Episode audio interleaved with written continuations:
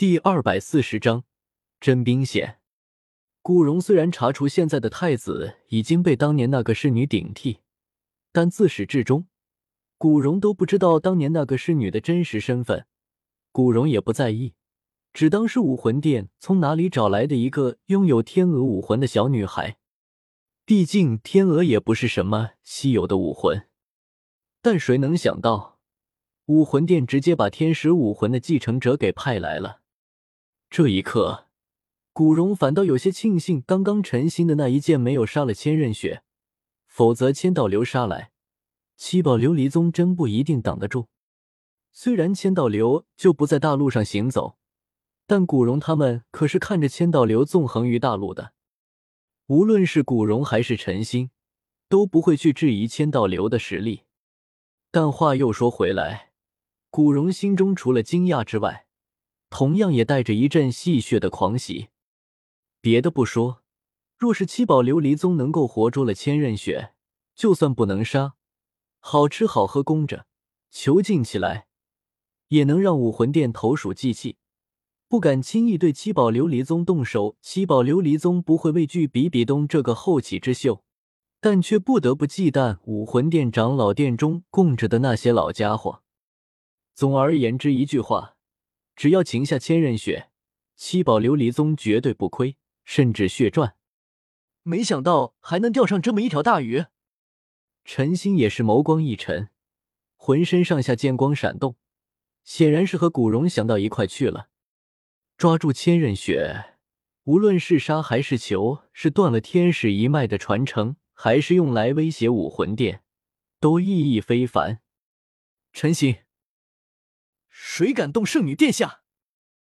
千仞雪刚才倾尽全力催动天使圣剑，魂力虽然没有损耗，武魂却是疲惫不堪，精神力更是几近枯竭。此时陈心再想出手，千仞雪根本做不出应对。现在的千仞雪还只是一个小小的魂帝，不是未来的百级女神。但就在陈心即将出手的瞬间，两道如日中天的气息轰然爆开，如雨般的毒刺伴随着石柱从天而降，刺豚斗罗的尖笑声和蛇矛斗罗的怒喝声传来，让陈星不得不中途罢手。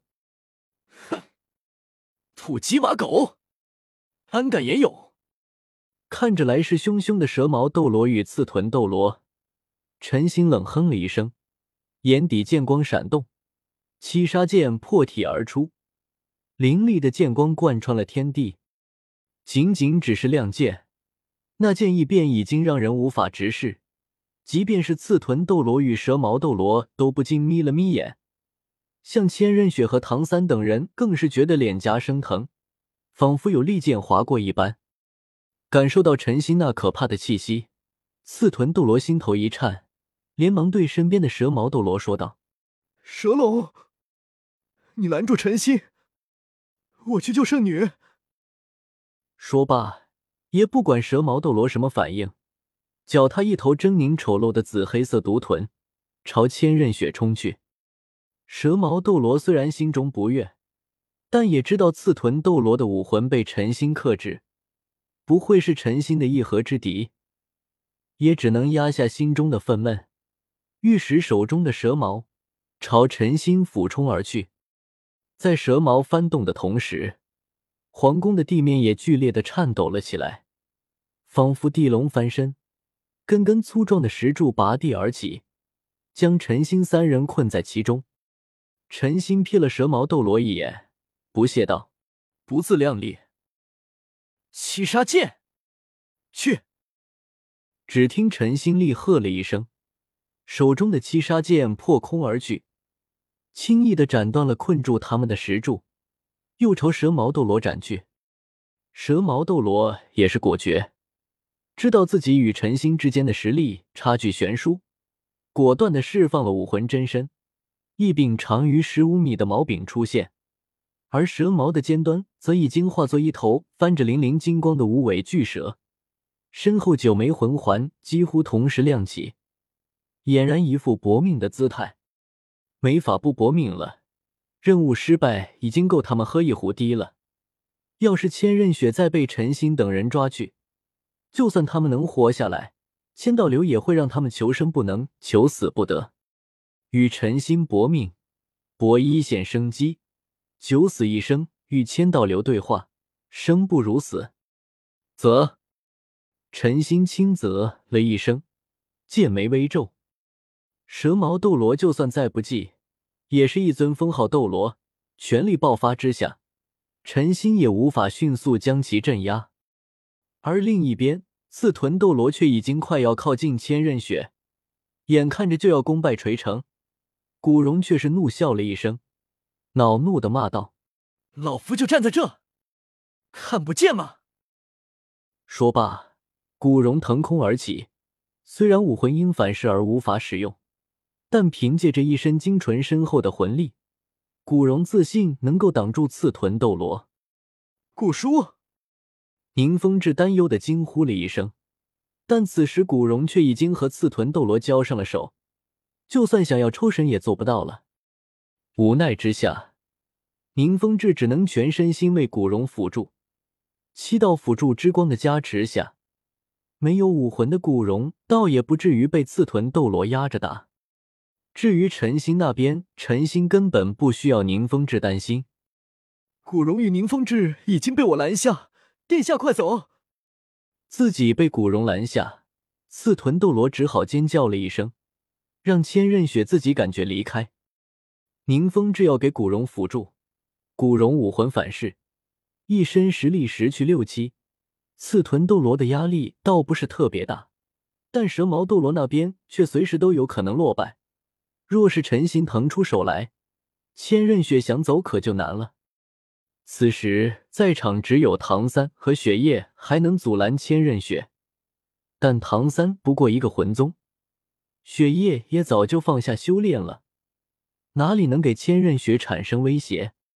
千仞雪就算修为落下了半年，也是天生二十级魂力的绝世天才。千仞雪冷冷的看了刺豚斗罗一眼后，也不矫情，朝着远处奔袭而去。